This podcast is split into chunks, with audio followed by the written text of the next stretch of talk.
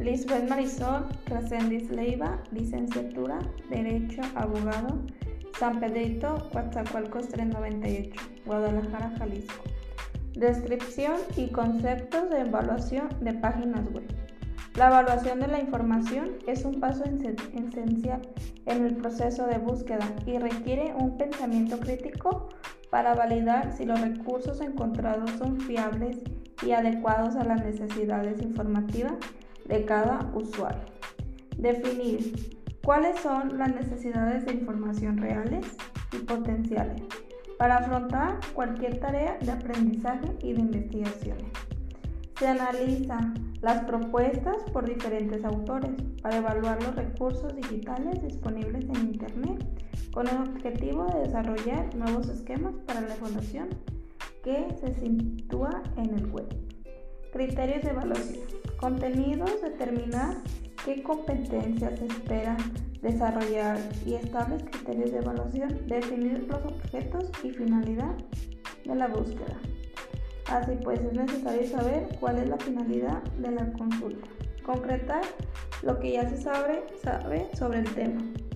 Búsqueda, proceder como una investigación que evoluciona a partir de pistas, conocer propios conocimientos, pero también ajenos. Consultas de expertos. La comunicación interpersonal profesor-alumno es muy importante en el proceso del aprendizaje. Consultas de obras de referencia, manuales, enciclopedias, diccionarios, repertorios bibliográficos. ¿Qué son los recursos arbitrados y de libre acceso? El acceso abierto se refiere al acceso o material digital educativo principalmente artículos de investigación científico de revistas especializadas y arbitradas mediante el sistema de revisión por pares. Acceso abierto. Promueve eliminar las barreras económicas, legales y tecnológicas para que los usuarios puedan acceder a la literatura científica de manera gratuita y de esta manera, los autores obtienen una mayor visibilidad al ser más consultados e incrementan sus posibilidades de ser citados. Conclusiones.